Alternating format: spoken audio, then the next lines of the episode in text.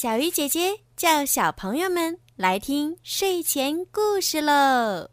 小鱼姐姐讲故事，小鱼姐姐讲故事，小鱼姐姐讲故事。爱小鱼姐姐讲故事，我特别喜欢你。小鱼姐姐，谢谢你给我讲故事。小鱼姐姐。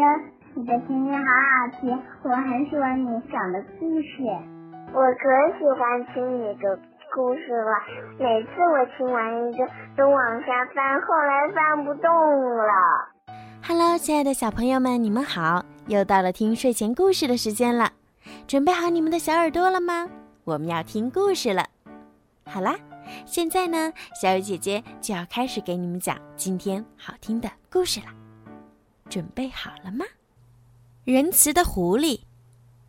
三只小知更鸟变成了孤儿，路过的狐狸一边露出怜悯的表情，一边招呼着其他动物来帮助这三只小知更鸟。狐狸的同情心，可以相信吗？一天，知更鸟妈妈被猎人的子弹打中了，她的三个孩子成了孤儿。这三只小知更鸟刚刚钻出蛋壳不久，还弱得站不起来，震耳的枪声吓得它们瑟瑟发抖，叽叽叽的叫着找他们的妈妈。可是，他们的妈妈再也回不来了。一只狐狸路过这里，听说了这件事儿，脸上。露出慈悲的表情，感叹地说：“唉，多可怜呐！”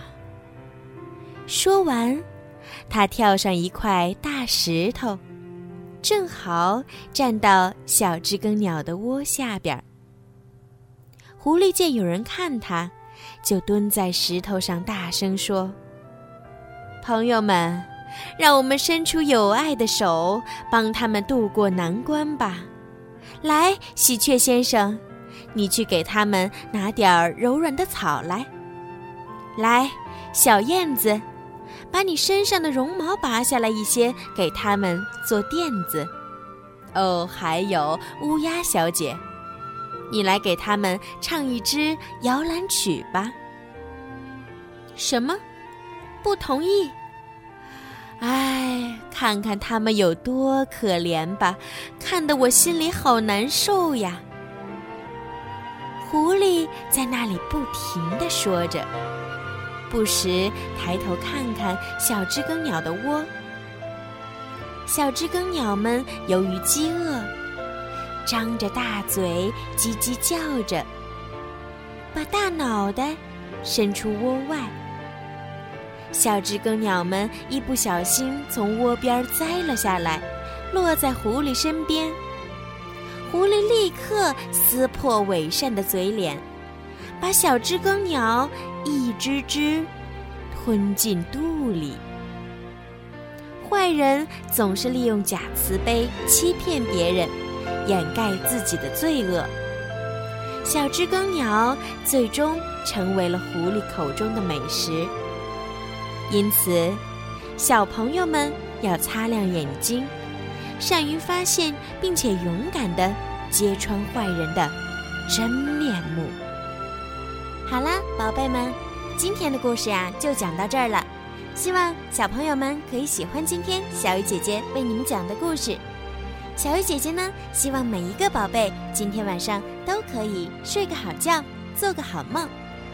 另外呀，小鱼姐姐最近呢在参加荔枝 APP 举办的回声计划活动，所以呢需要小朋友们的大力支持哦。希望小朋友们呀在荔枝 APP 当中多多的为小鱼姐姐转发、评论、点赞、打赏，谢谢宝贝们的支持。另外呢，就是小鱼姐姐最近呢会更新一些系列的故事、连载故事，非常的好听哦。那么，想要提前收听到好听的连载故事的宝贝们呢，可以在荔枝 APP 购买小鱼姐姐的粉丝会员。购买的方式呢是更新荔枝到最新版本，打开小鱼姐姐的荔枝主页或任意一条声音，点击粉丝会员按钮，就可以购买小鱼姐姐的粉丝会员喽。粉丝会员呢，除了可以提前收听到好听的连载故事之外呢，还会佩戴小鱼姐姐的专属粉丝名牌。小鱼姐姐呀，给你们取了一个好听的名字，叫做小鱼粉儿。